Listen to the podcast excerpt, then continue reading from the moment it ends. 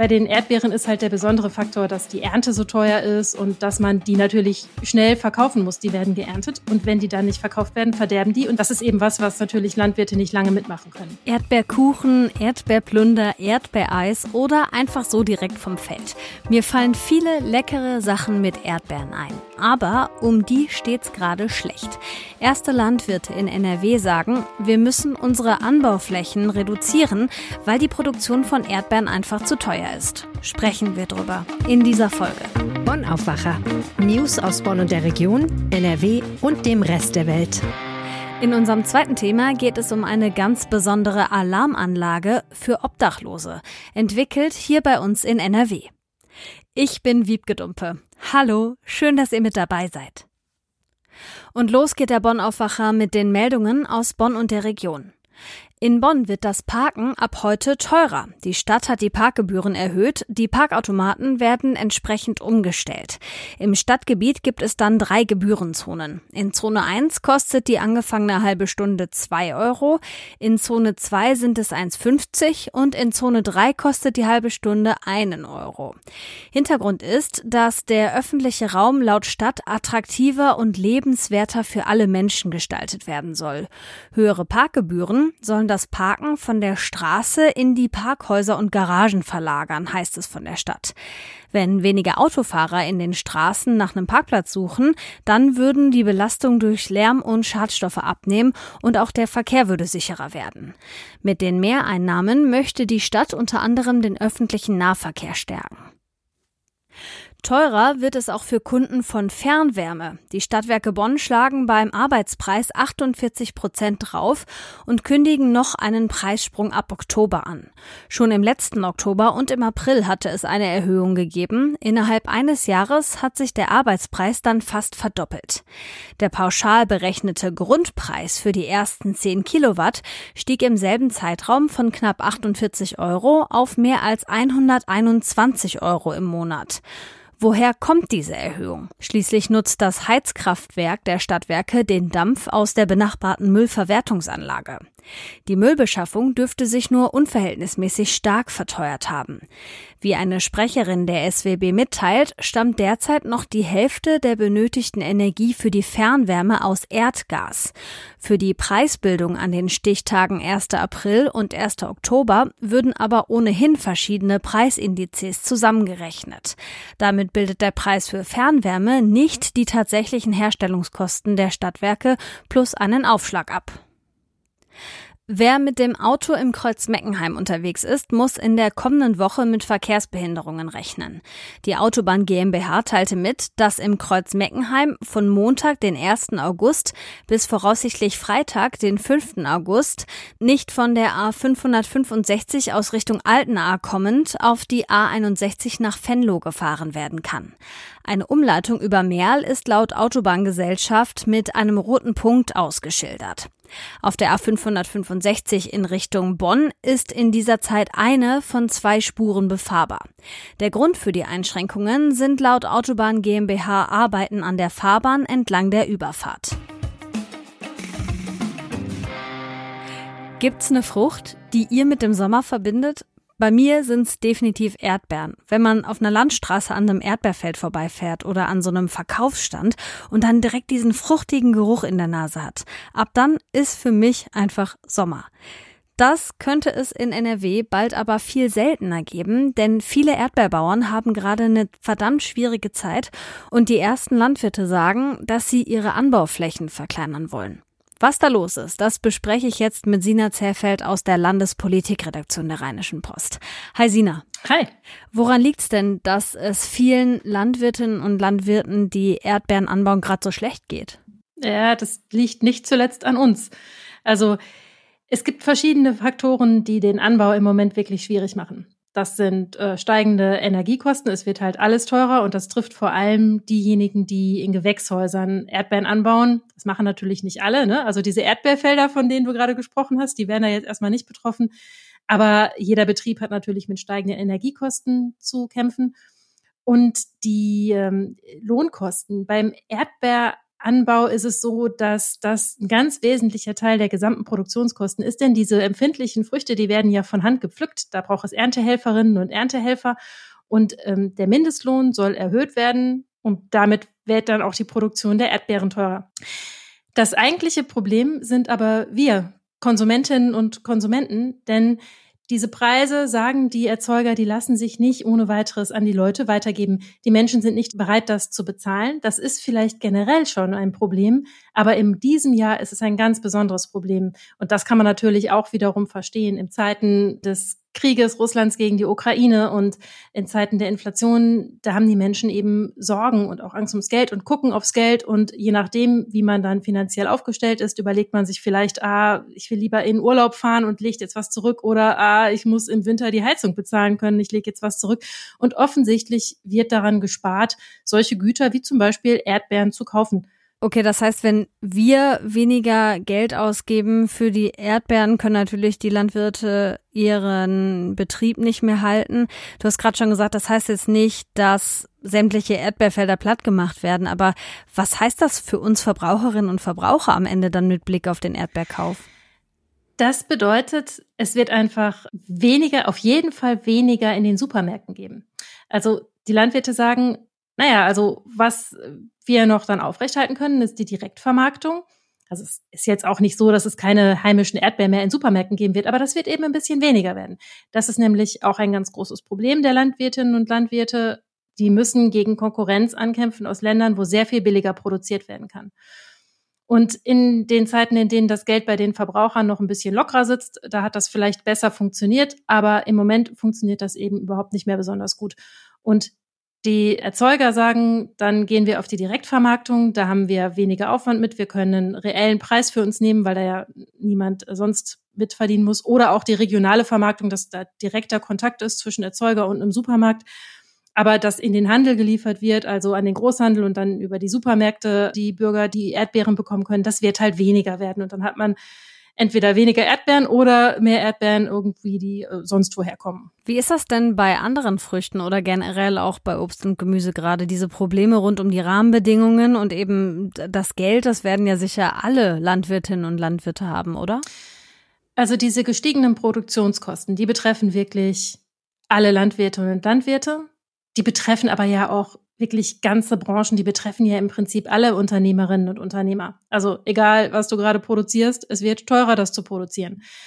Bei den Erdbeeren ist halt der besondere Faktor, dass die Ernte so teuer ist und dass man die natürlich schnell verkaufen muss. Die werden geerntet und wenn die dann nicht verkauft werden, verderben die und dann werden die eben verkauft und sei es auch unter Wert. Und das ist eben was, was natürlich Landwirte nicht lange mitmachen können. Ähm, das ist bei anderen Produkten, die haben da, die müssen nicht unbedingt sofort raus. Also da gibt es einfach ein bisschen mehr Spiel.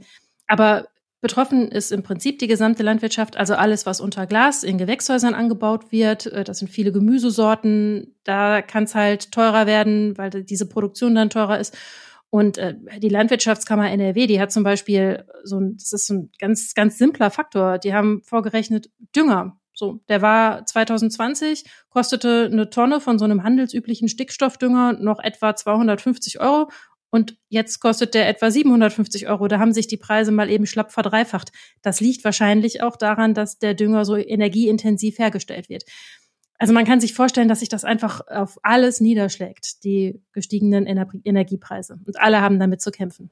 Okay, das heißt, äh, ein Klimawandel, der das schwieriger macht, eine Energiekrise, die die Kosten höher äh, steigen lässt und natürlich auch der erhöhte Mindestlohn, der für die Landwirtinnen und Landwirte am Ende schwierig wird in der Produktion. Was sagt denn zum Beispiel das Landwirtschaftsministerium in NRW dazu? Haben die einen Lösungsansatz oder irgendwelche Hilfen? Die sagen, die kennen die Situation, ähm, die haben das im Blick. Und es gibt Bundeshilfen, die gestiegene Produktionskosten in verschiedenen Sparten abfedern sollen. Und darauf verweisen die halt, dass da durchaus Unterstützung geleistet wird.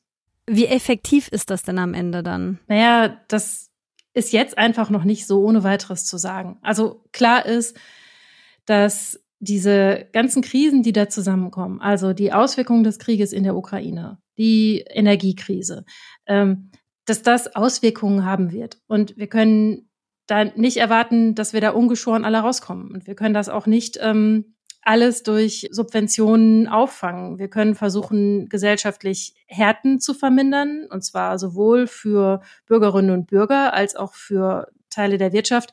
Aber es wird jedenfalls nicht so sein, dass man davon nichts merkt oder dass man das locker wegstecken kann. Und deswegen gehe ich schon davon aus, dass wenn wir jetzt auf die Erdbeer, äh, den Erdbeeranbau zurückkommen, ich gehe schon davon aus, dass es so sein wird, dass es sich zumindest auf Sicht die Landwirtinnen und Landwirte überlegen, lohnt sich das noch für mich? Und unter Umständen sagen, nein, im Moment lohnt sich das nicht und dann im Moment eben die Produktion zurückfahren und man wird dann sehen, wie sich das entwickelt. Und ob wir dann ähm, auf das wertschätzen, so eine regionale Produktion und die Menschen dann irgendwann sehen, doch, wir können es uns leisten und wir wollen es uns leisten und wir kaufen regional ein und wir kaufen vielleicht auch ein bisschen teurer, aber es ist hier in der Gegend produziert worden und hat wahrscheinlich eine bessere Umweltbilanz als irgendetwas, was vom anderen Ende der Welt hergekarrt worden ist. Ob wir das dann wertschätzen und entsprechend honorieren, das liegt dann auch in unserer Hand. Und natürlich liegt es nicht in unserer Hand, ob wir das alle können. Also ob ähm, die Menschen das Geld dafür haben oder nicht, das muss eben jeder für sich selbst sehen. Und im Moment sind die Zeiten schwierig. Das sagt Sina Zerfeld aus der Landespolitikredaktion der Rheinischen Post. Für viele Landwirtinnen und Landwirte werden die Rahmenbedingungen immer schlechter und immer schwieriger. Einige haben jetzt gesagt, dass sie zum Beispiel die Anbauflächen für Erdbeeren reduzieren wollen. Danke dir für die Hintergrundinfos. Sehr gerne. Ist bei euch schon mal eingebrochen worden? Mir ist das zum Glück noch nie passiert, aber ich kann mir vorstellen, dass einen das sehr verunsichert und man sich danach doppelt und dreifach absichern will, zum Beispiel mit so einem Einbruchschutz an den Fenstern und Türen und vielleicht auch mit einer Alarmanlage. Was machen aber diejenigen, die kein Haus haben und trotzdem ihr Hab und Gut sichern wollen? Ein Verein aus Gewelsberg hat zusammen mit der Universität Bochum eine Alarmanlage für Obdachlose entwickelt. Rheinische Postreporterin Lilly Stegner hat sich das angeschaut. Und bevor wir über die Technik dahinter sprechen, Lilly, wer hat denn da die Idee gehabt? Die äh, Grundidee, die stammt von ähm, Holger Brandenburg. Das ist der Gründer und Vorsitzender von diesem Verein Unsichtbar e.V. Und ähm, der hat eben, weil er ganz viel mit Menschen gesprochen hat, die auf der Straße leben, irgendwann gemerkt, so da muss doch irgendwie, da, da ist ein Bedarf da. Er hat, dann hat er so rumgegrübelt, er ist, äh, so wie ich ihn jetzt kennengelernt habe, sowieso ein ziemlich ideenreicher Mensch. Und er hat, er war vorher schon in Kontakt mit äh, Dr. Christoph Bär, der ist von der Ruhr-Uni Bochum, ist dort am äh, Lehrstuhl für Elektro- und Informationstechnik und mit dem haben die schon ganz viele Sachen zusammen gemacht. Und dann war eine Gruppe von Studierenden bei dem Verein zu Gast und dann haben die rumgetüftelt, haben ausprobiert und ähm, einen Prototypen erstellt, der dann getestet wurden. Und später, als man dann mit diesem Prototyp einigermaßen zufrieden war, wurde der dann an die Firma Melitech, die in Enze sitzt, äh, weitergegeben. Und die haben das dann quasi zur Serienreife weiterentwickelt und produzieren diese Alarmanlagen jetzt auch. Und wie funktioniert das technisch? Also technisch kann man sich das eigentlich vorstellen, es ist so ein kleiner Kasten, so ungefähr in der Größe von einer Powerbank. Und da sind äh, zwar ein Kabel an beiden Enden reingeschlossen. Das ist ein ganz langes rotes Kabel und das kann man dann um seine Taschen wickeln, durch die Gurtschlaufen ziehen oder halt um seine Habseligkeiten wickeln. Und wenn man dann einen Knopf drückt, dann wird diese Alarmanlage scharf gestellt. Und wer dann entweder diese Kabel rauszieht oder sie auch durchschneidet, löst einen Alarm aus, der dann äh, im Zweifelsfall schlafende Personen weckt, wenn es zum Beispiel jetzt Menschen sind, die auf der Straße leben, oder in anderen Kontexten äh, halt eben auch Hilfe ruft im besten Falle und ja, Menschen darauf aufmerksam werden, dass hier gerade ein Diebstahl passiert. Wie notwendig ist denn so eine Alarmanlage? Also werden Obdachlose bei uns oft beklaut? Ja, also Diebstahl ist bei Menschen, die auf der Straße leben, immer ein Problem. Also ich habe mit Björn K. gesprochen, den habe ich beim Verein Unsichtbar getroffen. Äh, das ist ein Verein aus Gewelsberg, der kümmert sich so im Ennepe-Ruhr-Kreis, Wuppertal, diese Ecke ganz viel um Menschen, die auf der Straße leben. Und Björn der hat selbst fünfeinhalb Jahre auf der Straße gelebt und der hat gesagt, das ist natürlich, wenn man alles, was man besitzt, bei sich hat, dann ist es natürlich ganz, ganz verheerend, wenn Leute das stehlen, weil da sind natürlich dann auch Sachen drin wie wichtige Dokumente, aber auch Erinnerungsstücke und ja, Dinge, die einem einfach sehr wichtig sind. Und ähm, er hat gesagt, das war für ihn eigentlich eine konstante Angst, weil es auch immer wieder vorgekommen ist. Und der Björn, der hat dieses Gerät, diese Alarmanlage getestet, braucht sie jetzt selber aber nicht mehr. Genau, genau. Also er äh, ist seit Juli, seit Anfang Juli lebt er wieder in einer eigenen Wohnung und hat es geschafft, äh, sich da wieder rauszukämpfen. Er hatte durch einen schweren Schicksalsschlag, den er erlebt hatte, ist er irgendwie auf die schiefe Bahn geraten und äh, hat so ein bisschen die Kontrolle über sein Leben verloren, wie er gesagt hat. Und ist jetzt aber ähm, ja seit Anfang Juli wieder in einer eigenen Wohnung und äh, nicht mal zwei Tage später hat er angefangen, bei diesem Verein auch ehrenamtlich mitzuarbeiten, weil er gesagt hat, da äh, ja, kann er eben das zurückgeben, was er fünfeinhalb Jahre lang an Unterstützung da auch erfahren hat. Mittlerweile gibt es diese Alarmanlage ja auch in anderen Städten, zum Beispiel in Hamburg. Das geht, weil eine Elektronikfirma an dem Projekt mitarbeitet. Genau, genau. Also die äh, Firma Meditech, ich habe mit Raimund Köhler gesprochen, der ist der Geschäftsführer da, der hat gesagt, sie haben schon ganz viele Anfragen, auch aus anderen Städten und unter anderem aus Hamburg, weil es eben was ist, was irgendwie ähm, ja, schnell helfen kann. Es bekämpft natürlich absolut nicht die Ursachen und die Grundproblematik von Obdachlosigkeit, aber es ist eben was, was schnell schützen kann, was den Menschen wichtig ist und was halt auch, ja, ja, im wahrsten Sinne ein und alles ist. Ich finde, das ist eine echt tolle Idee, die auch wirklich nützlich ist. Und am Ende verdient niemand daran, denn diese Elektronikfirma lässt das bisschen Geld, was da reinkommt, zurück in die Obdachlosenhilfe fließen. Die Infos dazu kamen von Lilly Stegner. Danke. Sehr gerne. Und das hier könnt ihr heute auch noch im Blick behalten. Wer morgen mit einem Lufthansa-Flieger in den Urlaub will, muss sich auf noch mehr Verzögerungen und Flugausfälle einstellen. Die Gewerkschaft Verdi hat die 20.000 Beschäftigten im Lufthansa-Bodenpersonal zum Streik aufgerufen. Dazu gehören auch Mitarbeitende in der Technik und in der Logistik. Los geht der Warnstreik in der kommenden Nacht um Viertel vor vier. Enden soll er am Donnerstag um sechs. Mit dem Streik will Verdi der Lufthansa in den stockenden Tarifverhandlungen mehr Druck machen. Am Oberlandesgericht Düsseldorf wird heute das Urteil im Prozess gegen eine mutmaßliche IS-Terroristin erwartet. Die 32-Jährige aus St. Augustin soll seit Juli 2015 den IS als Mitglied unterstützt und damals den fünfjährigen Sohn mit nach Syrien genommen haben, gegen den Willen des Vaters. Außerdem soll sie gegen das Kriegswaffenkontrollgesetz verstoßen haben. In Brüssel wollen die EU-Energieminister heute über die Energieversorgung im Winter sprechen. Bei dem Sondertreffen soll der Vorschlag der EU-Kommission besprochen werden. Der sieht vor, im Zweifel den Gasverbrauch verbindlich zu reduzieren. Hintergrund ist die Sorge davor, dass Russland bald noch weniger Gas nach Europa schickt und es im Winter zur Energiekrise kommen könnte. Für Deutschland nimmt Energieminister Habeck von den Grünen an dem Treffen teil. Und passend zu diesem Thema, der russische Gaskonzern Gazprom senkt ab morgen die Gasmenge über Nord Stream 1 nochmal. Über die Pipeline kommen dann täglich nur noch 20 Prozent der Gesamtkapazität aus Russland zu uns. Gerade sind es 40 Prozent. Als Grund nannte der Konzern, dass noch eine weitere Turbine repariert werden müsse. Papst Franziskus ist gerade in Kanada. Heute besucht er Vertreter der indigenen Bevölkerung und feiert dort eine Messe. Hauptgrund für seinen Besuch ist, dass er sich im Namen der katholischen Kirche entschuldigen will für den jahrzehntelangen Missbrauch in Internaten, die die Kirche geleitet hat. Und jetzt gucken wir noch schnell aufs Wetter. Der Dienstag wird überwiegend wolkig, manchmal kann es kurz regnen, ab und zu kommt auch mal die Sonne durch. Dazu wird es kühler als die letzten Tage. Zwischen 21 und 24 Grad sind drin, auf den Bergen maximal 20. Morgen gibt es ähnliche Temperaturen und wieder mehr Sonne. Das war der Aufwacher am Dienstag, den 26. Juli 2022. Mein Name ist Wiebke Dumpe und ich wünsche euch einen tollen Tag. Macht's euch schön! Mehr Nachrichten aus Bonn und der Region gibt's jederzeit beim Generalanzeiger. Schaut vorbei auf ga.de.